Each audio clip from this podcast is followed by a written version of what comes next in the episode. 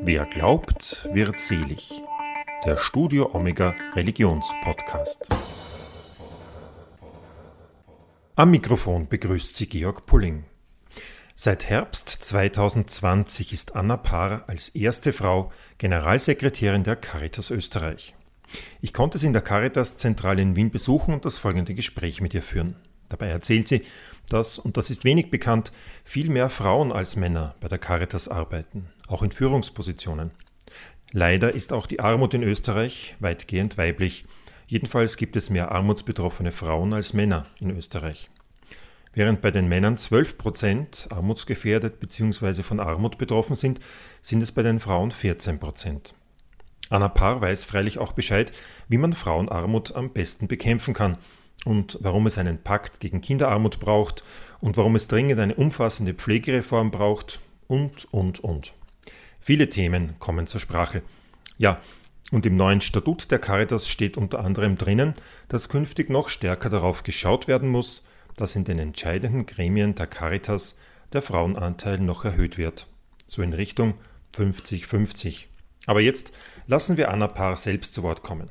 Bleiben Sie dran und hören Sie sich das an. Im Juni 2020, da hat Cutpress und auch einige andere österreichische Medien, die haben eine Meldung verbreitet, hat es geheißen, Caritas Doppelpunkt erstmals übernimmt eine Frau die Leitung des Generalsekretariats, und zwar die Anna Parr. Und die hat dann tatsächlich im Herbst diesen Jahres äh, die Leitung des Generalsekretariats übernommen und jetzt darf ich ihr gegenüber sitzen. Ich bin jetzt hier in der Caritas, in der Zentrale der österreichischen Caritas. Anna Bar sitzt mir gegenüber. Grüß Gott. Grüß Gott. Freut mich, dass ich heute zu Gast äh, sein darf. Sagen Sie, was hat Sie denn vor einem guten Jahr bewogen, sich für diese Position zu bewerben? Ich bin von meinem beruflichen Werdegang die letzten 20 Jahre immer in einem gemeinnützigen, gemeinwohlorientierten Bereich äh, tätig gewesen, sehr lange im Gesundheits- und im Sozialwesen. Äh, wenn ich so zurückschaue, was, was mich immer sehr motiviert hat in all, in all meinen Aufgaben, ist es, das, was ich gelernt habe, was ich kann, für Menschen einzusetzen, die, denen es vielleicht nicht ganz so gut geht und die Hilfe brauchen. Die Caritas habe ich gut gekannt über die letzten Jahre und als ich das Inserat gesehen habe, habe ich mich wirklich sehr angesprochen gefühlt und freue mich sehr, äh, Oktober, seit Oktober her als Generalsekretärin tätig sein zu dürfen. Habe jetzt die ersten sieben, acht Monate hinter mir und es ist eine sehr spannende, wunderbare Aufgabe.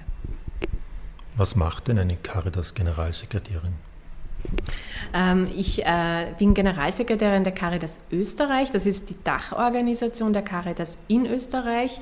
Ähm, wir, die Caritas ist organisiert als Netzwerkorganisation. Es gibt also neun diözesane äh, Caritas-Organisationen und die Caritas Österreich als Dachorganisation. Meine und unsere gemeinsame Aufgabe hier ist es, alle notwendigen Aufgaben im österreichischen Netzwerk zu koordinieren, gut in Abstimmung mit den Diözesen zu sein, auf der einen Seite, und auf der anderen Seite repräsentieren wir natürlich die Anliegen der Caritas auch gegenüber der Politik, gegenüber unseren Netzwerkpartnern und versuchen auch Strukturen, Reformen mit auf den Weg zu bringen, nämlich aus unserem Praxisblick. Wir haben ja sehr viel Erfahrung durch den täglichen Kontakt mit unseren Klientinnen und Klienten. Hier lernen wir sehr viel, auch wo man ansetzen kann, dass es diesen Menschen besser gehen kann. Und dieses Wissen versuchen wir zu teilen und über dieses Wissen und diese Erfahrungen versuchen wir auch mit vielen Menschen zu sprechen. Äh, ein Wort noch vorab. Ähm, Sie haben gesagt, das ist die Dachorganisation, die befindet sich auch tatsächlich im Dach, nämlich im Dachgeschoss eines großen Hauses im 16. Bezirk in Wien. Äh, da ist es auch im Sommer sehr heiß, darum haben wir das Fenster aufgemacht. Also wenn man ein bisschen Hintergrundgeräusche hört, dann ist das einfach der Verkehr. Aber man sieht es im Radio sehr schlecht, aber es ist doch sehr heiß und darum ist es besser mit offenem Fenster. Wir bitten das vorab auch gleich einmal äh, zu entschuldigen. Ähm, Sie sind die erste Generalsekretärin, also die erste Frau quasi an der Spitze der Caritas. Ähm, wenn man sich ähm, Caritas so vorstellt, ja, dann hat man, da gibt es diese Präsidenten und Prälaten, die dann an der Spitze waren und ähm, dann kümmert sich die Caritas vor allem um die Obdachlosen, die da halt äh, meistens auch nur Männer sind, so stellt man sich halt vor. Und äh, wenn ich so ein bisschen nachdenke, fast alle Caritas-Direktoren in den Diözesen, das sind auch Männer. Jetzt gab es im Burgenland, hat es seit 2010 die Edith Binter gegeben, als erste Frau an der Spitze einer Diözesanen Caritas. Ihre Nachfolgerin, die Melanie Balaskovic, die, ja, die ist halt auch eine Frau, aber sonst sind es immer noch nur, nur Männer. Warum ist das so? Warum gibt es so wenig Frauen? Ich, ich, möchte das Bild ein bisschen gerade rücken. Ähm, die Caritas ähm, also die meisten unserer Mitarbeiterinnen und Mitarbeiter sind Frauen. Die meisten unserer Klientinnen und Klienten, für die wir uns einsetzen, sind Frauen. Und auch wenn wir uns Führungspositionen anschauen, also zum Beispiel hier in der Caritas Österreich sind drei Viertel aller Führungspositionen Frauen. Es ist, äh, denke ich, ähm, einfach eine Frage der Zeit, bis hier mehr Frauen auch in Führungspositionen kommen. Es gibt eine designierte Direktorin für die Caritas in Innsbruck, es gibt eine designierte Direktorin für die Caritas Graz-Seckau. Ähm, also das Gesicht der Caritas wird immer weiblicher werden ähm, und darüber freuen wir uns natürlich sehr. Das ist sehr, sehr wichtig und äh, auch dieses Bild nach außen zu zeigen. Caritas ist viel weiblicher, als man glauben möge. Ähm, das fällt auch auf, wenn man hier bei der Caritas Österreich bei der Tür reingeht. Da hängt so ein Organigramm. Ich habe ganz kurz noch einen Blick drauf werfen können. Da sieht man fast wirklich nur Frauen. Also natürlich nicht nur, aber 70, 75, 80 Prozent sind weibliche Mitarbeiterinnen. Ja, das stimmt. Ähm, also in, auch in allen Feldern, in denen wir tätig sind, ich greife ein paar heraus, wie die Pflege, der ganze Bereich der Familienhilfe, der Bereich der Armutsbekämpfung, im Inland im Übrigen wie auch im Ausland, unsere hauptamtlichen Mitarbeiterinnen, unsere engagierten Freiwilligen, hier sind wirklich Frauen absolut in der Mehrheit, wenn es ums Helfen geht. Äh, und ein sehr großer Bereich, äh, für den, in dem wir tätig sind, ist ja der Bereich der Pflege und Betreuung. In unseren Pflegeeinrichtungen, auch in den Einrichtungen für Menschen mit Behinderungen, sind es vor allem Frauen, die in diesen Berufen arbeiten. Ähm, es sind auch vor allem Frauen, die zu Hause auch Pflege und Betreuung übernehmen. Also zwei Drittel der Pflege und Betreuung von Angehörigen zu Hause erfolgt auch durch Frauen. Das sind jetzt nicht unsere Mitarbeiter, aber wenn es ums Helfen geht, sind es sehr oft und in einem sehr hohen Ausmaß Frauen, die diese Arbeit freiwillig, unbezahlt und zusätzlich zu ihrer Arbeit übernehmen. Bleiben wir gleich ein bisschen beim Bereich Pflege, den kennen Sie auch von Ihrer früheren Tätigkeit äh, her schon recht gut. Ich glaube, Sie waren auch in einigen anderen Pflegeeinrichtungen schon äh, federführend tätig, bevor Sie dann zu Caritas gekommen sind. Ja, das ist richtig. Ich durfte ähm, die Geschäftsführung der Einrichtungen, der Pflegeeinrichtungen der Barmherzigen Schwestern für einige Jahre übernehmen. Also auch eine Ordenseinrichtung, ein im kirchlichen Bereich, wo Sie da tätig waren. Äh, Gibt es eigentlich einen, einen Unterschied zur Caritas, äh, vom, weiß ich nicht, von der Atmosphäre, von der Professionalität oder von, ja, wovon auch immer? Was macht die Caritas aus? Also ich denke, ähm, so wie Sie richtig sagen, meine berufliche Vergangenheit liegt ähm, auch in einem kirchlichen, gemeinnützigen Bereich. Ähm, der Ordensgründer dieser, äh, der Vinzenzgruppe ist der heilige Vinzenz von Paul. Und der heilige Vinzenz von Paul gilt auch als der Begründer der organisierten Caritasarbeit. Er war also jener, der gesagt hat, wir müssen raus auf die Straße zu den Menschen, die in Not sind, zu armen Menschen, um ihnen direkt vor Ort zu helfen. Insofern verbindet sich das in einer, in einer ganz idealen Form. Was speziell für die Caritas, also für unseren Leitsatz ist, der lautet Not sehen und handeln. Das heißt, wir versuchen wirklich auch auf, immer auf neue Nöte, und da gab es im letzten Jahr ausreichende, auf neue Nöte schnell zu reagieren, neue Nöte schnell zu erkennen und eben auch aus diesen neuen Nöten nicht nur unmittelbare Hilfe sofort anzubieten, das ist natürlich unsere Kernaufgabe, sondern auch zu versuchen, hier mittel- und langfristige Lösungen zu erarbeiten. Eine dieser neuen Nöte, das haben Sie schon angesprochen, das ist die Pflege. Äh, Sie kommen auch immer wieder in den Medien vor und warnen äh, vor einem Pflegenotstand, beziehungsweise wir haben ihn schon, den, den Pflegenotstand. Und wir brauchen in den nächsten Jahren, jetzt muss ich nachschauen an meinem Schummelzettel, ähm, ähm, wir brauchen an die 75.000 Menschen, die da mehr oder weniger neu in den Bereich der Pflege einsteigen. Sagen Sie, wo kommen die her? Also das sagt nicht nur ich, äh, sondern das ist eine Studie der Gesundheit Österreich, die beauftragt wurde vom ähm, Sozialministerium, die jetzt schon seit einigen Monaten, muss man sagen, vorliegt. Ähm, in, dieser Studie kommt man zu, einem, zu dem Ergebnis, dass man mindestens 75.500 Menschen in Pflegeberufen braucht. Also damit meint man diplomierte äh, Pflege bzw. auch Pflegefachassistenten und Pflegeassistenten. Ähm, diese Zahl ist aus meiner Sicht zu niedrig. Ich glaube, dass leider die Zahl noch höher sein wird, weil dies noch nicht berücksichtigt, dass auch wir leider aufgrund der demografischen Entwicklung davon ausgehen müssen, dass die Pflege zu Hause durch pflegende Angehörigen auch zurückgehen wird müssen und können. Ähm, das ist also in dieser Zahl noch gar nicht enthalten. Das Sozialministerium spricht selber von rund 100.000 Menschen, die wir brauchen. Ähm, woher kommen die? Na, zum einen brauchen wir eine ausreichende Anzahl an Schulen, also an Ausbildungsstätten. Ähm, da gibt es keine klare Datenlage im Moment in Österreich, ob wir überhaupt genug Ausbildungsmöglichkeiten haben. Wir müssen natürlich versuchen, viele Menschen für diesen sehr vielseitigen Beruf zu begeistern. Ähm, der Beruf ermöglicht verschiedene Einsatzbereiche, vom, also von der Intensivstation bis zur mobilen Pflege. Also er ist sehr, sehr vielfältig. Man kann sich da wirklich seinen Teil heraussuchen, wo man sich besonders wohlfühlt und gut einsetzen kann. Das heißt, wir müssen versuchen, viele Menschen zu begeistern. Und ich habe jetzt auch gehört, wir müssen mehr Pädagogen für die Ausbildung gewinnen. Es gibt hier offenbar auch zu wenig Pädagoginnen und Pädagogen für Pflege- und Betreuungsschulen. Das ist natürlich höchst an der Zeit, das wirklich zu regeln, weil das Jahr 2030 ist eigentlich schon vor der Türe. Bedenkt man, dass die Ausbildung ja teilweise mehr als ein Jahr dauert. Ähm, was auch ein Problem ist, ist, dass derzeit die, Ausbildungs, äh, ähm, die Ausbildungen nicht kostenlos sind. Es gibt nach wie vor Pflegeschulen, die ein Schulgeld verlangen müssen, weil es hier einfach keine Förderungen gibt. Dieses Schulgeld können sich nicht alle leisten. Das ist ein großes Hemmnis. Wir setzen uns wirklich dafür ein, dass wir in dieser Phase dieses wirklichen Personalmangels, der vor der Tür steht.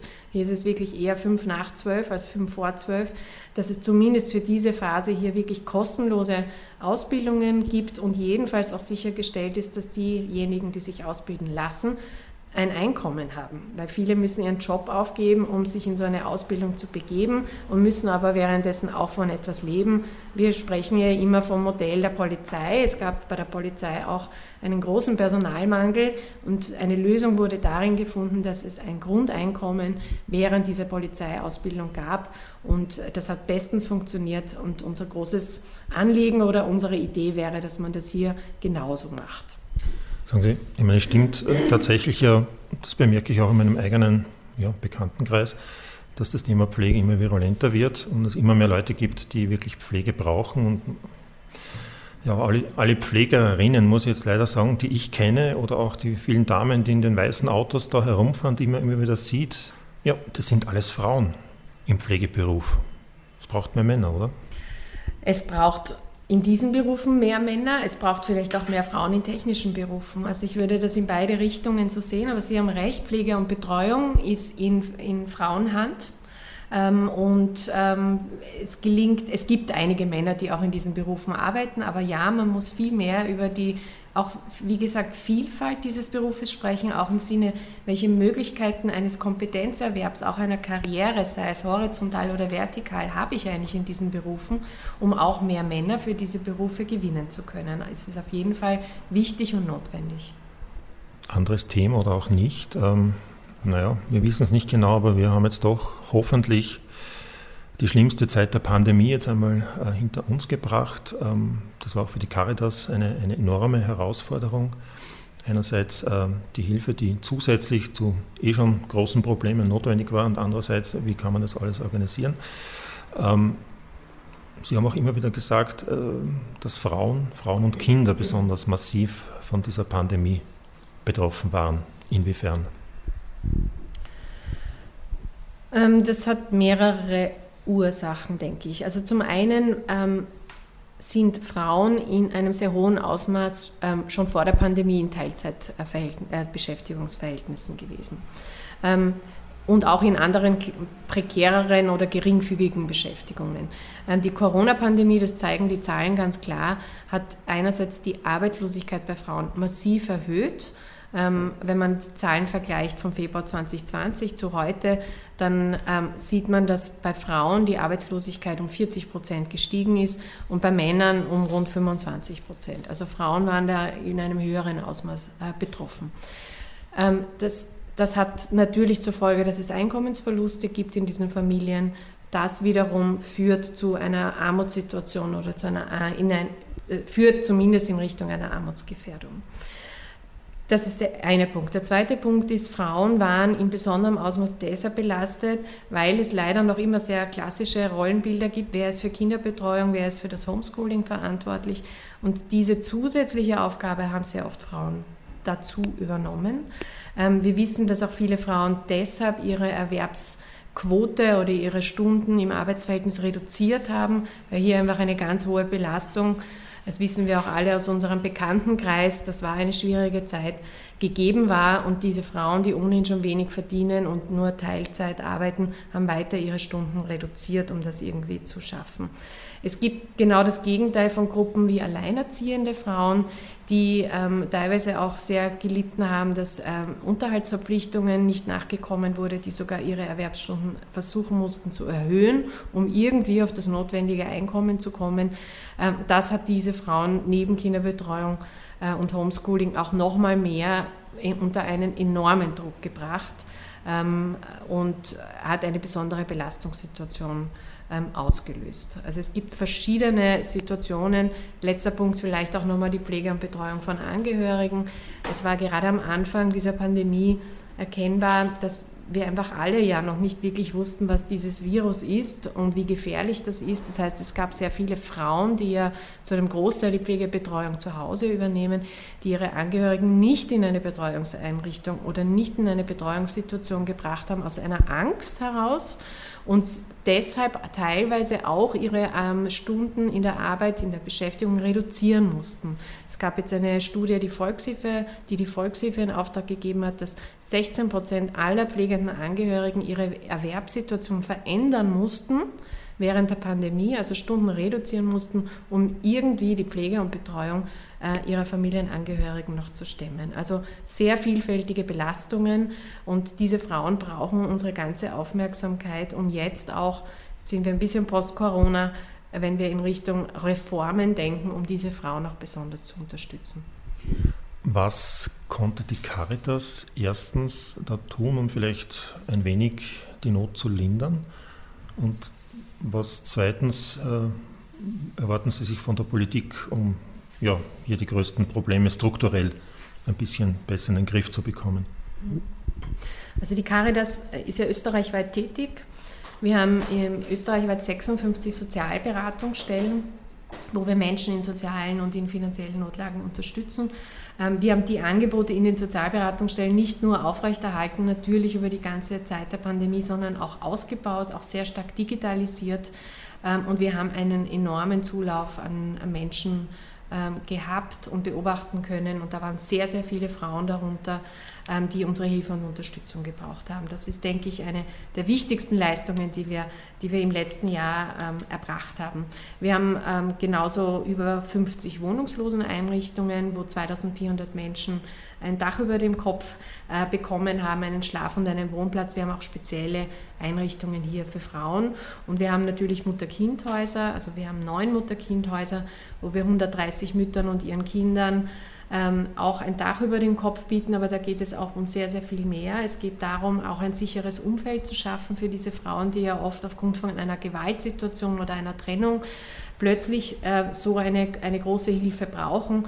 Ähm, und es geht hier aber ganz stark auch um Therapie, es geht hier um Beratungsangebote und letztlich darum, zu diesen Frauen zu helfen, wieder einen Schritt in ein selbstständiges Leben zu gehen, äh, mit unserer, in unserer Begleitung und das funktioniert sehr gut. Wir haben Familienberatungsstellen, wir haben sehr viele Kindergärten, wir haben also 460 äh, Kinderbetreuungseinrichtungen, wo wir fast 20.000 Kinder betreuen. Wir haben 54 Lerncafés, wo wir Kinder, die gerade durch Corona so Bild von der Schule ein bisschen verloren wurden oder Bildungslücken aufgebaut haben, im Speziellen und sehr erfolgreich unterstützen können mit großer Hilfe von unseren ehrenamtlichen äh, Mitarbeiterinnen oder Helferinnen, äh, da schaffen fast 90 Prozent den Schulabschluss dank dieser zusätzlichen Unterstützung. Wir haben Mädchenzentren, wir haben spezielle Beratungszentren für Frauen, die äh, in eine Gewaltsituation gekommen sind und hier Unterstützung brauchen. Ähm, und ja, wir haben eigentlich schon 2018 so eine neue Plattform, die auch sehr aktiv genutzt wird, äh, ins Leben gerufen, gemeinsam mit Doris Schmiedauer, mit der Ehefrau des Herrn Bundespräsidenten, äh, unter dem Hashtag Wir tun. Ähm, und hier versuchen wir insbesondere Frauen in akuten Krisen zu helfen. Hier geht es also auch um die Finanzierung von Unterkünften und Betreuung und Beratungsangebote, auch so versteckte Obdachlosigkeit äh, zu bekämpfen und hier wirklich direkt äh, und zeitnah eine Unterstützung anbieten zu können. Ich wollte das vorher gerade noch fragen, habe mich nicht zu unterbrechen getraut, weil Sie da von der äh, Wohnungslosenhilfe, Obdachlosenhilfe gesprochen haben. Da stellt man sich immer nur Männer vor, aber gibt es auch Frauen, die tatsächlich obdachlos sind und, und wie und wo leben die, kommen die unter oder wie viele sind das? Also ich muss Ihnen äh, eine Prozentanzahl muss ich Ihnen jetzt leider schuldig bleiben, aber ja, es gibt auch sehr viele obdachlose Frauen. Ähm, es gibt äh, beispielsweise in Wien ähm, auch mit dem Obdach Wien hier speziell für Frauen und deren Kinder ähm, eine sehr, ein sehr großes Angebot. Äh, das ist ein Angebot der Stadt Wien. Bei Frauen ist es sehr oft eine versteckte Obdachlosigkeit. Es ist natürlich. Was heißt versteckte Obdachlosigkeit?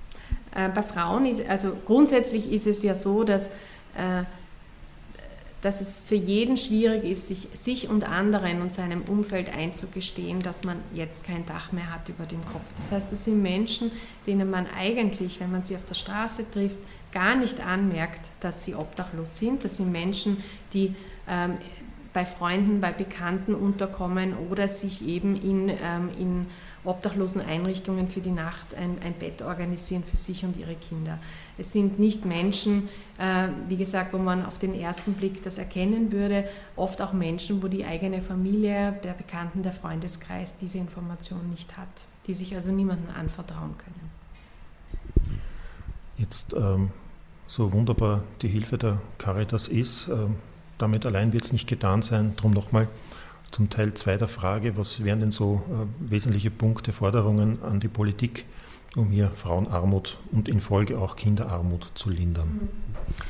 Also bevor ich die Forderungen oder die, die Wünsche äußere, möchte ich eigentlich einen Dank aussprechen, weil im, äh, im Zusammenhang mit Corona äh, schon sehr große Hilfsleistungen seitens der Republik Österreich geleistet wurden, zugesagt wurden, die wirklich auch Frauen, aber Männern und Familien gleichermaßen sehr geholfen haben.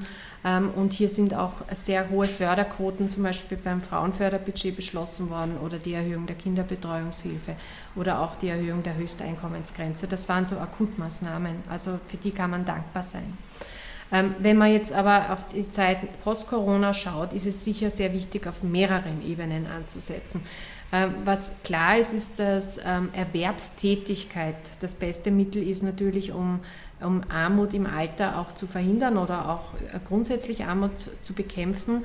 Das heißt, es braucht weiterhin einen klaren Fokus auf alle möglichen arbeitsmarktpolitischen Förderinstrumente, hier speziell auch für Frauen. Hier müssen Frauen gezielt unterstützt werden ähm, sie auch hinaus aus diesen prekären und unterbezahlten Branchen in zukunftsfitte Branchen und vielleicht auch in Branchen, wo wir ohnehin wissen, dass wir einen Mangel vor uns haben, äh, zu qualifizieren und beruflich umzuorientieren.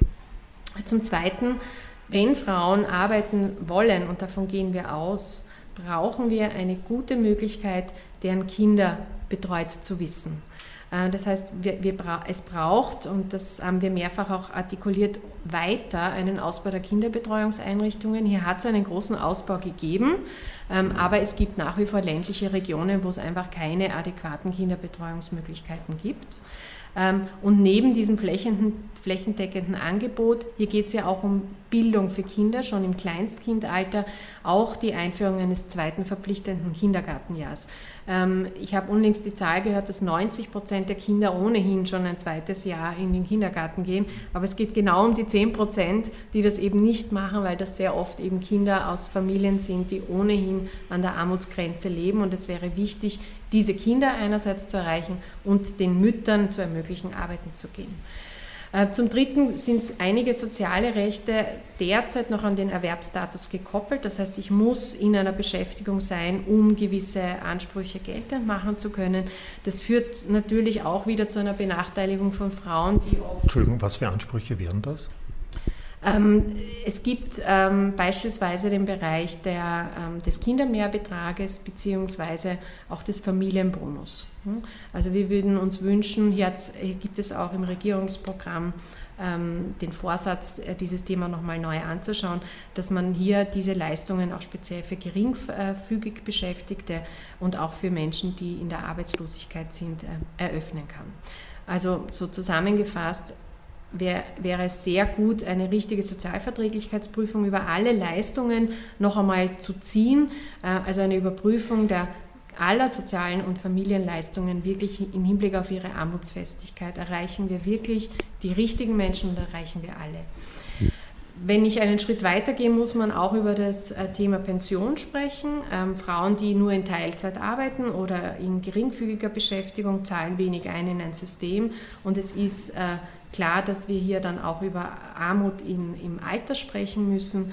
Es gibt auch hier politische Ansätze des Pensionssplitting, das ja derzeit freiwillig ist, aber hier gibt es also Überlegungen, das auch äh, in Richtung eines Automatismus äh, zu, zu, bringen. Das ist an sich eine gute Sache, weil derzeit dieses freiwillige Pensionssplitting kaum in Anspruch genommen wird. Die Befürchtung ist ein bisschen, dass das vor allem diejenigen äh, bevorteilt, wo ein, äh, ein Elternteil sehr gut verdient und ein anderes schlechter verdient. Aber wenn ich ein Ehepaar bin mit zwei niedrigen Einkommen, wird das hier nicht helfen. Da wäre so die Bitte, dort auch nochmal näher hinzuschauen. Und auf Ihre erste Frage zurückkommend, ähm, das, es geht auch um das Rollenbild der Frau. Es geht darum, ob wirklich nur Frauen in bestimmten Berufen ach, arbeiten. Ähm, es geht ähm, darum auch, dass Männer ihre Verantwortung in der Familie wahrnehmen, Väterkarenz vielleicht noch verstärkter in Anspruch nehmen. Ähm, und letztlich geht es darum, dass Frau wie Mann in einer Familie denselben Anteil an Sorgearbeit für die Kinder übernimmt, auch was die, was die Bildung der Kinder, was die Unterstützung der Kinder im, in, ihrem Schul, äh, in ihrer schulischen Entwicklung betrifft.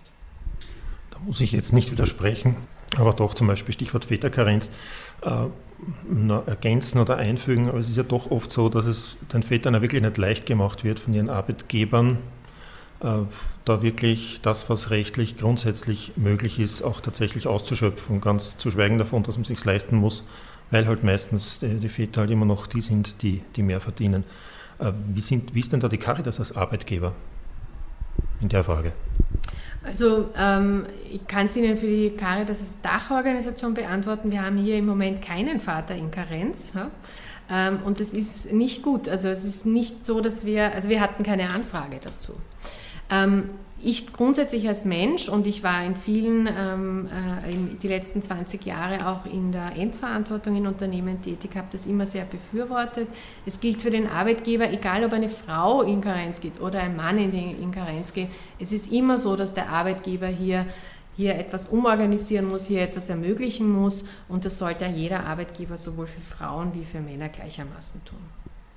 Sie haben in den wenigen Monaten, äh, die Sie jetzt Caritas-Generalsekretärin sind, äh, auffallend oft schon einen Pakt gegen Kinderarmut gefordert. Ähm, das ist jetzt eh schon ein paar Mal auch mitgeschwungen, dieses Thema der Kinderarmut. Ähm, was wäre Ihnen denn in diesem Bereich ganz besonders wichtig, um Kinderarmut möglichst zu verringern oder am besten ganz zu beenden? Mhm. Wir haben sehr viel über Armut in Familien vorhin gesprochen und Armut in Familie heißt immer, dass ein Kind in Armut aufwachsen muss. Ähm, wir haben in Österreich, wenn man sich die Gruppe von Kindern bis 17 Jahre anschaut, 291.000 Kinder und Jugendliche, die in einer Familie leben, die in Armut lebt oder in einer Armutsgefährdung lebt. Was bedeutet das? Die Eltern oder sehr oft sind das auch Alleinerziehende, haben einfach kein Geld, ja, um die Miete zu bezahlen, um ausreichend den Kühlschrank mit Essen anzufüllen, um eine Kleidung zu kaufen, um einen Schulausflug zu bezahlen oder dergleichen. Da ist ganz viel Druck in diesen Familien da und dieser Druck geht automatisch auf die Kinder über. Ähm, wenn wir von einem Pakt äh, gegen Kinderarmut sprechen, geht es uns darum, dass jedes Kind dieselben Chancen äh, bekommen soll im Hinblick auf Bildung und deshalb auch im Hinblick auf eine zukünftige Erwerbsfähigkeit, weil wir einfach überzeugt davon sind, wenn ich eine gute Bildung äh, genießen konnte, einen Schulabschluss habe, da entsprechend gefördert wurde, dann werde ich auch die Möglichkeit haben, einer Erwerbstätigkeit nachzukommen. Deshalb ist sozusagen die, die Karriere einer zukünftigen Armut beginnt wirklich im Kindesalter. Deshalb dieser Pakt gegen Kinderarmut. Ähm, wir sehen hier drei Säulen, die man gleichermaßen betrachten muss, nicht eine herausstellen, sondern alle drei gemeinsam. Das eine ist das finanzielle Auskommen der Familie. Wir haben das bereits Kindergrundsicherung genannt. Im Wesentlichen geht es darum, dass eine Familie über die verschiedenen Sozialleistungen, die der Staat, und wir haben einen guten Sozialstaat in Österreich, anbietet, am Ende ausreichend Geld hat, um zu leben, das Notwendigste zu haben. Corona hat das noch einmal verschärft. Wir haben im Moment Familien in unseren Sozialberatungsstellen, die einfach nicht wissen, wie sie die Miete oder wie sie die Stromrechnung bezahlen. Ähm, hier kann man an verschiedenen Rädern drehen. Uns geht es um das Ergebnis. Es muss am Ende genug Geld da sein, dass Kinder nicht leiden müssen unter dieser Situation der Eltern.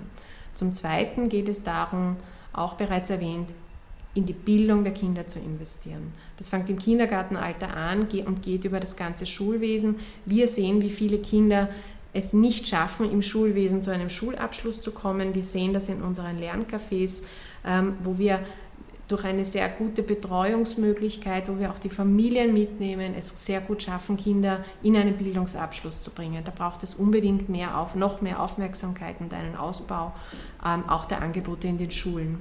Und zum Dritten geht es uns auch um die Kindergesundheit. Ähm, hier geht es jetzt post-Corona insbesondere auch um die psychische Gesundheit der Kinder.